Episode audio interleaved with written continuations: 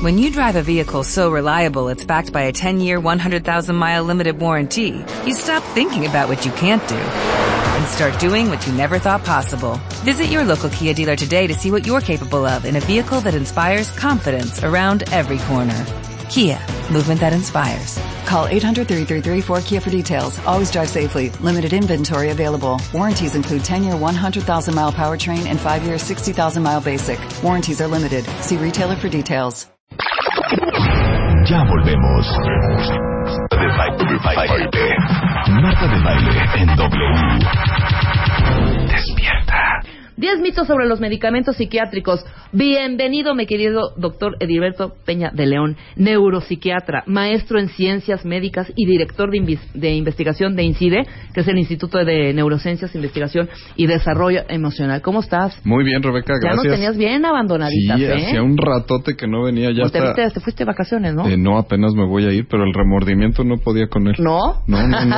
Me despertaba en las noches. Tengo que ir con Marta, tengo que ir con Marta. Había una voz interna Una que me vocecita hablaba. ahí. ¿Seré yo o seré mi conciencia? Será mi conciencia. Muy bien. Diez mitos sobre los me- medicamentos psiquiátricos. Déjame darte unas, unos datos, eh, Dilberto, y dime si estamos en línea. En México las enfermedades mentales afectan a uno de cada cuatro eh, de cada cuatro eh, una de cada cuatro de cada cuatro familias. La Organización Mundial de la Salud, al menos dos de cada diez adolescentes tienen alguna alteración de este tipo. Es que cada vez hay, o sea, chavitos. Con, digo, me ha tocado conocer, hay a veces que tú decías, ay, bueno, es que él está medicado, pero eran personas, o está deprimido, porque le va mal en el trabajo, o no se ha podido casar, ¿sabes? Era de gente ya, pues, adulta. Y ahora yo me, o sea, me clavé a, a investigar todo este tema desde que, desde que supe que iba a venir Edilberto, Ajá. y estuvimos descubriendo que ya cada vez afecta a la población más joven. Sí, de hecho, uno de los primeros mitos que tendríamos que hablar es el hecho de que la psiquiatría es una rama más de la medicina y que si entonces tu bebé o tu hijo tiene cólicos y lo tienes que llevar al gastroenterólogo para que le den medicamentos, es exactamente lo mismo. Son enfermedades como cualquier otra enfermedad en la medicina y que entonces hay que ir con el especialista, se tratan y salen adelante desde niños hasta adultos mayores. De hecho, las estadísticas son muy reveladoras en el hecho de que prácticamente una de cada cuatro personas tiene alguna enfermedad que gira alrededor de lo mental. Mental no quiere decir que estén locos. Sí, Mental no, no, quiere no, decir pero que, tengan depresión, trastornos de, de pánico, bipolaridad, hasta esquizofrenia, ¿no? déficit de atención que puede ser en los niños, trastornos del comportamiento, bueno, una cantidad, bueno, y las adicciones, que de hecho las adicciones se consideran un trastorno psiquiátrico también. Por eso las estadísticas también son altas. Ok. No, y igual, de, o sea, estábamos viendo que además de la cantidad de personas enfermas que hay, o sea, solo hay 2.7 especialistas por cada 100.000 habitantes. O sea, En- que se les está juntando el trabajo. En la Asociación Psiquiátrica Mexicana, saludos para todos, somos cerca de 3.000 psiquiatras en el país y si nada más sacáramos depresión, el 9.1% de la población en México tiene depresión, lo cual quiere decir que son como 11 millones de mexicanos. Si trabajáramos nada más para ver bueno. deprimidos todo el día, no nos damos abasto. Hombre. No, no, las enfermedades mentales son enfermedades de médicos de primer contacto. Los psiquiatras estamos para los casos más complicados. Perfecto. Mira, eh, vamos a hacer una cor- un, perdón, un corte rapidísimo. Sí. Y regresando, Edilberto nos va a decir si sí o si no. Sí, los sí, sí, sí, medicamentos- no. Si, si sí o si no, Sí, sí. los medicamentos son adictivos, se aumentan de peso, se afectan el desempeño sexual, todos los efectos que tienen estas. Y vamos a decir nombres, ¿eh? Ya, ni modo, no me queda de otra, como no vengo patrocinado. Regresando del corte. Tuitea a Marta de Baile. Arroba Marta de Baile. Tuitea. Tuitea. Arroba Marta de Baile. Tuitea. Solo por W Radio. Estamos de vuelta. Vuelta, vuelta, baile. Vuelta. Marta de Baile. En W. Escucha.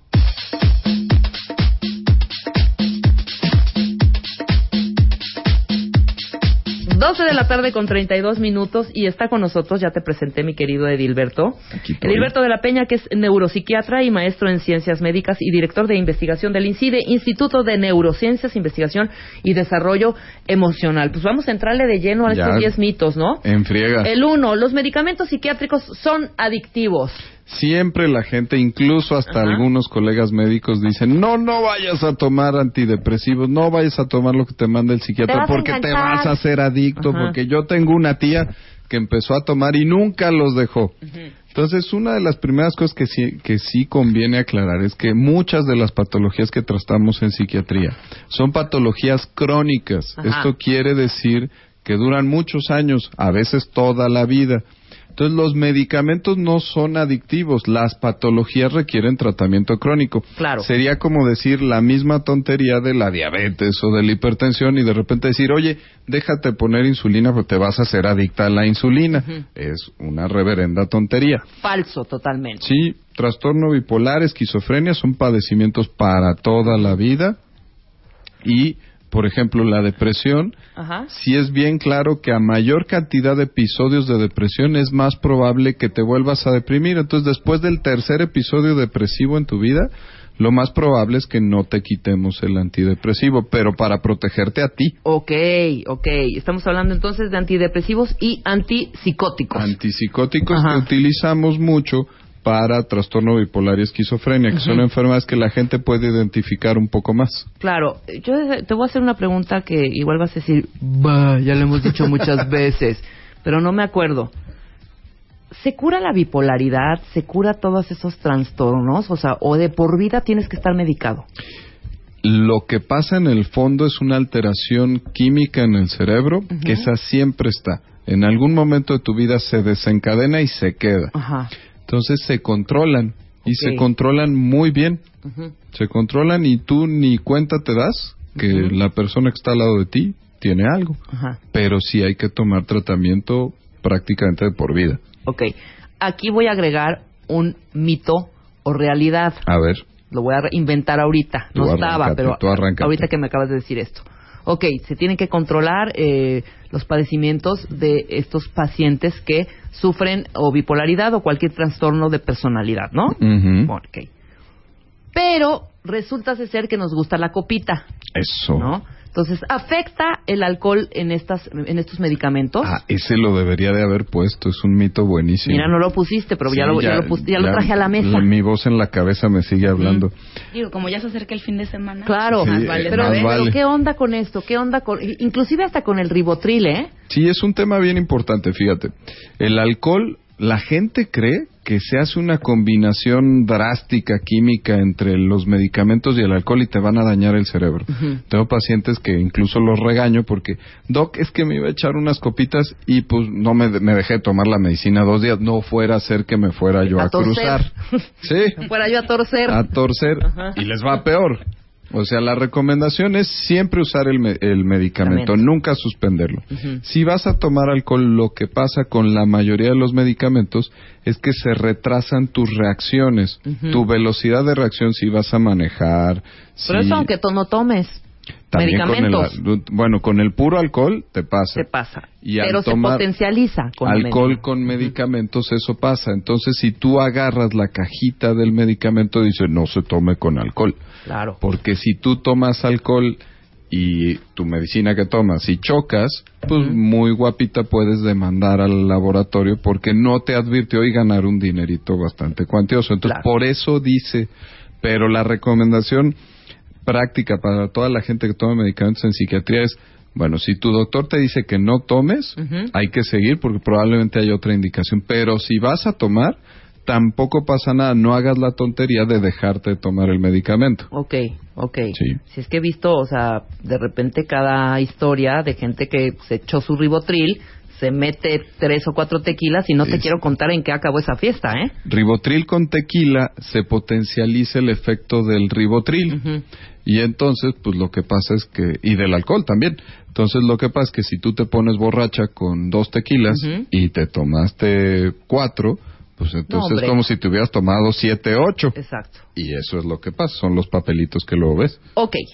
Segundo, Segundo. los medicamentos psiquiátricos aumentan de peso. Fíjate que esta muchas veces nos las preguntan. Sí. Que engordan. La respuesta es sí, pero no todos. Ok. Esa sería la respuesta puntual. Solo hay algunos medicamentos psiquiátricos que tocan un receptor, que es el receptor para histamina, como los antihistamínicos que nos tomamos para la gripa. Ajá. Cuando se toca ese receptor te da sueño y además te da aumento del apetito. Entonces no hay, el mito es que los medicamentos disminuyen el metabolismo, ya no funciona igual. Eso no es cierto. O, o subo mágicamente, no. Hay algunos medicamentos, como algunos antidepresivos, la paroxetina, la mirtazapina, los nombres comerciales, tú que decías, Paxil, Remerón, algunos El Prexa, el Anteperator, el, enta- el Anteperator, Atemperator. Anteperator, el Epival. el Ceroquel, que son algunos antipsicóticos, algunos anticonvulsivos que tocan el receptor antihistamínico, lo bloquean. Y entonces pueden producir incremento del apetito. No subo de peso inmaculadamente. Claro, me da Como hambre. más. Exactamente, Si me da hambre. controlo mi hambre, no voy a subir de peso. Ok, clarísimo. Tres, los medicamentos psiquiátricos afectan el desempeño sexual. ¡Tarán! Tarán, tarán, tarán, Willy. Bueno, es que eh, esta es eyaculación retardada. Exacto. Sí. Y dice Willy, sí. Sí, sí, a veces, los miércoles nada más. Ok. Pero el punto de aquí es que muchas enfermedades psiquiátricas te afectan el desempeño sexual. Si yo estoy deprimido, tampoco voy a funcionar sexualmente. Los medicamentos, por ejemplo, para depresión, los más usuales, Prozac, Paxil, Altrulines, Risperdal. eh, ese no es tanto, ese es un antipsicótico, pero todos ellos su mecanismo de acción es en un químico que se llama serotonina. En el cerebro te van a arreglar la depresión, pero en la médula espinal, que está en la columna, ahí se integra la respuesta sexual, todas las fases de la respuesta sexual, y ahí no te falta generalmente serotonina cuando estás deprimido. Entonces, al momento que te doy una medicina que va a todo tu cuerpo, también te aumenta la serotonina en la médula espinal. Y en algo, por ejemplo, en caso de antidepresivos, algunos pacientes empiezan a tener baja en el deseo sexual. Y retraso en la eyaculación en los hombres o retardo en el orgasmo o anorgasmia en las mujeres por el medicamento. Gen- Y eso hay que reportárselo al doctor, porque uno va como indito a la consulta y ay, no voy a hablar de sexo, no, hay que hablar de los efectos, porque entonces nos están anunciando que el medicamento empieza a sobrar y que entonces probablemente ya le puedo bajar el medicamento a ese paciente. Ok, perfecto. Cuatro, ¿cuánto tiempo tardan en hacer efecto? Aquí hay que decir que no son como la aspirina. No es dolor de cabeza, me tomo y te lo quita aspirina y inmedi- se en me 15 quita. minutos, exacto. La mayoría de los padecimientos de- del área mental hacen, provienen de desequilibrios químicos en el cerebro que han llevado mucho tiempo. Esos cambios que se producen en las neuronas no se arreglan de un día para el otro. En el caso específico de los antidepresivos, tardan 15 días los medicamentos en empezar a cambiar la conformación de las neuronas. Ok, medio, empiezan a arrancar. Pero te los tienes que empezar a Sí, tomar. claro, por supuesto. Si el paciente dice, Doc, llevo tres días y me siento igual. Bueno, compadre, pues ¿cómo te ayudo, no? Aguanta. Aguanta, aguanta un poquito. Y también esto que se va a enlazar con el siguiente mito es el tema de cuánto tiempo esto va a tardar en arreglarte el problema químico en la neurona para que esto se sostenga. Ujú. Ok, entonces estabas hablando que a partir de los eh, 15 días, en hacer efecto, ¿no? Los 15, en 15 días, todos los antidepresivos, antipsicóticos y estabilizadores del estado de ánimo. O sea, a Exacto. partir de los 15 días empieza el arranque para que empiece a funcionar la a- cosa. Pero hay que usarlos. Exacto. Y entonces, ¿por cuánto tiempo se tienen que tomar? es la otra cara de la moneda. La primera cara es cuánto tiempo tardan en funcionar. La segunda cara es cuánto tiempo van a tardar en regresar y hacer estables y permanentes estos cambios en las neuronas. Si yo tengo un primer episodio de depresión, me tengo que tomar el medicamento durante 12 meses para que me puedan dar de alta. Yo generalmente al mes 3, entre el 1 y el 3 voy a estar asintomático, sin ningún síntoma. El resto de esos nueve meses me lo tengo que seguir tomando para evitar las recaídas. Para refuerzo, pues. Sí, Claro. en antipsicóticos pasa también lo mismo. En trastorno bipolar, por ejemplo, que tienen que tomar dosis chiquitas de antipsicóticos. Ujú. El paciente dice, ay, me fui de vacaciones, se me olvidó la medicina, ya me aventé cuatro días sin tomármelo y estoy Y bien. ya me siento bien. Es Ajá. un complot del doctor con la industria farmacéutica para vender medicinas. Entonces ya me lo voy a dejar de tomar. No recaen luego, luego. Tardan seis, siete, ocho meses y viene la recaída y ya no la relacionan a que dejaron de usar la medicina. Piensan que les volvió a pasar otro episodio. Entonces sí, es bien importante decirles que como tardan tiempo en hacer efecto, también tardan tiempo en dejar de hacer efecto o en convertirse a la curación del padecimiento que estamos tratando. Claro, clarísimo. Sí. Siguiente, los medicamentos psiquiátricos funcionan para más cosas de las que su nombre su in- lo indica. Sí, ya ves, ahorita decías antidepresivos, antipsicóticos, estabilizadores del ánimo. De hecho, deberíamos de quitarles esos nombres porque a veces, punto, si tú tienes un trastorno de pánico, entonces te voy a mandar un antidepresivo. No te digo, pero llegas a la farmacia y te dice el de la farmacia, ay, aquí le dejo su antidepresivo. Y tú, ah, cabrón, pues es que el doctor me me dijo que yo tenía un trastorno de ansiedad. ¿En qué momento pensó que yo tenía depresión? La alteración química que produce la ansiedad es la misma que se produce en la depresión, pero en otro lugar distinto del cerebro. Entonces el medicamento termina siendo el mismo. Muchas de las medicinas en, psiquiat- en psiquiatría en realidad deberían de llamarse por su actividad química, que lo cual para la gente los haríamos bolas todo el tiempo. Claro. El caso de los antipsicóticos. Ujú. Tú vienes y te, con insomnio y una ansiedad generalizada porque estás muy estresada y te mando una dosis bajita de antipsicótico. Vas a decir, bueno, el doc de plano se le botaron las cabras porque me está mandando, ya revisé en la computadora y me está mandando una medicina con aprobación para la esquizofrenia. Hay algunos antipsicóticos de los más nuevos que tienen aprobación para trastornos de ansiedad leves, para mejorar el insomnio y que les va mucho mejor que que, te- que te hubiera mandado ribotril, que es controlado. Sí, claro, exactamente. Por ejemplo, Ok, y estamos hablando del anteperator, o cómo lo dije, lo dije el mal. Atemperator está bien usado, Ajá, el epival el y Tegretol, el tegretol, ¿no? que son anticonvulsivos, por ejemplo, eso es, es, es un ejemplo de estos casos. Te mando yo un medicamento que revisas en el internet y dices, ay, el doc me mandó un anticonvulsivo.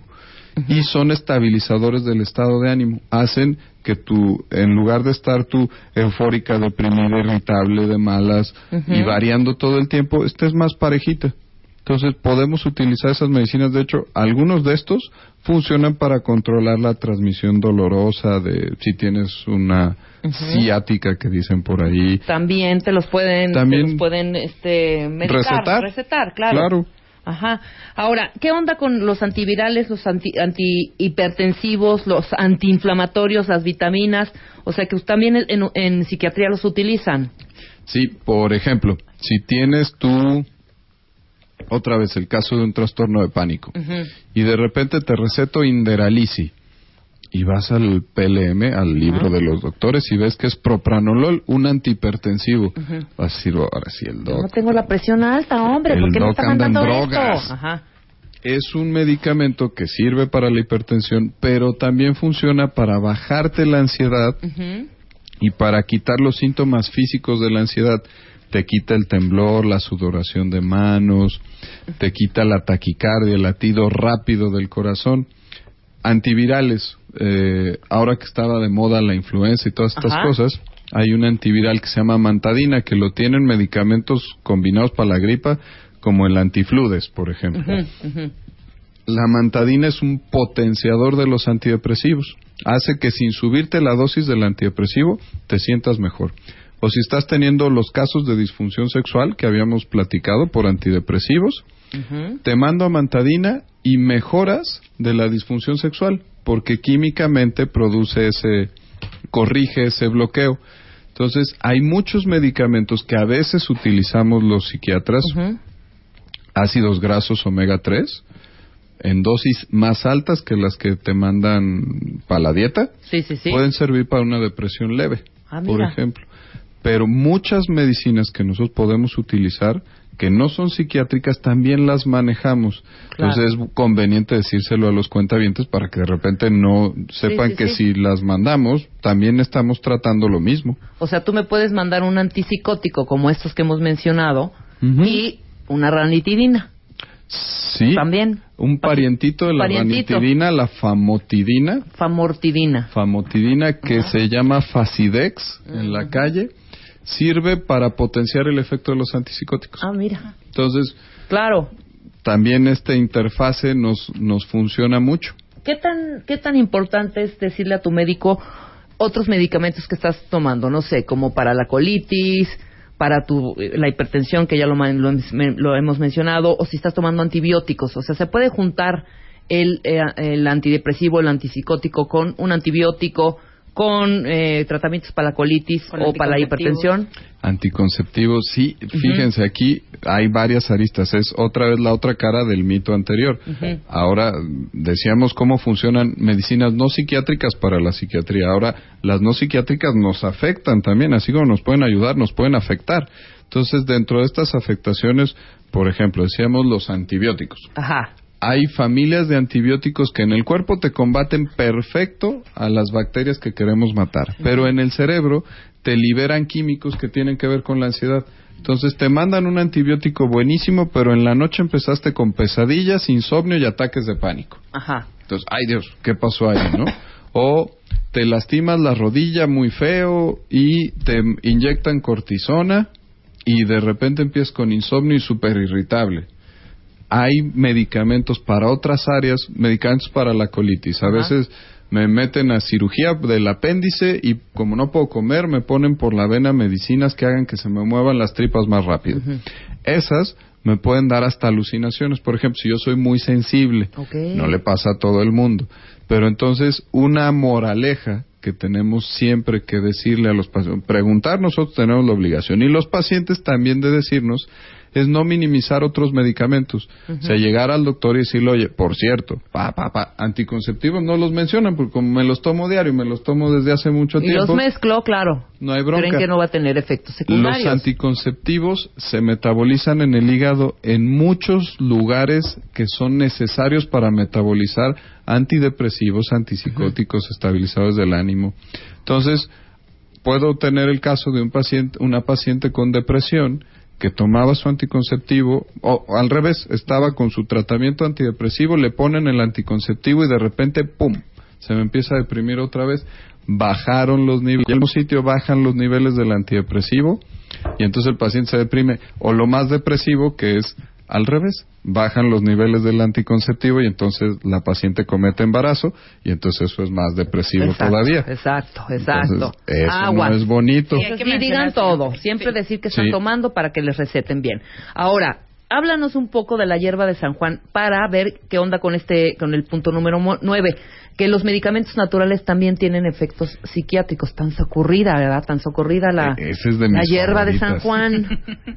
¿Sí es, Porque- sí es neta? Sí, es que fíjate, la gente, si me voy un poquito más para atrás, la gente divide a los medicamentos entre naturales y alópatas. Exacto. Lo que se les olvida es que los alópatas salen de, pues de dónde creen que salen, pues de la Pues de la naturaleza. de la Sí. misma hierba. Nada más que llega Pfizer, Ya lo ha llega dicho Lilly, Eric y- Estrada. Ajá, eh, Poncharelo. Sí. nuestro doctor y nuestro especialista en, En medicamentos en- naturales. en- en herbolaria. Ah, Ajá. Entonces nos dice de dónde, de qué plantita sale cada medicamento. Hombre, Sí. de top, salen de las plantas. Salen de las plantas. sí. pastillitas. La gente cree que en el laboratorio de repente hacemos generación espontánea y pum, kabum, sacamos Sí. el Prozac y no, pues no, no pasa así. Salen de la naturaleza. Es el mismo caso entonces de los medicamentos naturales. Sin echarle tierra nadie. El tema mucho en los medicamentos naturales es que las instancias regulatorias y las necesidades de estandarización de esos medicamentos son mucho más laxas. Claro. No le pides lo mismo al que hace Prozac que al que al de la farmacia naturista que vende vitaminas y además te vende hierba de San Juan. La hierba de San Juan tiene el mismo mecanismo de acción que el Prozac. Funcionan ¿Te en cae? el mismo sitio en el cerebro. Pero imagina, ¿qué es hervida? ¿Se hierve y se toma o qué? No, no, no, no, viene, ya las Ya hacen vienen en en capsulita capsulitas. y ya está ahí machacadita. Pero dime una cosa. ¿la dosis está regulada? El problema es ese. Ajá. Es como los... Tengo pacientes que me dicen, Doc, ya vi que hay autorización para la marihuana de uso médico. Pues sí, compadre, ahora dime, ¿cómo le vas a hacer para que de lo que te fumes podamos estandarizar la dosis? O si vas a hacer un tecito, pues cómo... Sí, ¿cómo la calidad de la mota, ¿de dónde la traes? ¿De Sonora, de. Michoacán? Pasa lo mismo con la hierba de San Juan. Como los re- requerimientos regulatorios son muy diferentes, entonces tú y yo podemos poner un laboratorio y hacemos ahorita hierba de San Juan y la metemos una cápsula, que no va a ser la misma que la siguiente semana llego yo a la far- misma farmacia naturista, pero ya otro competidor metió su hierba de San Juan.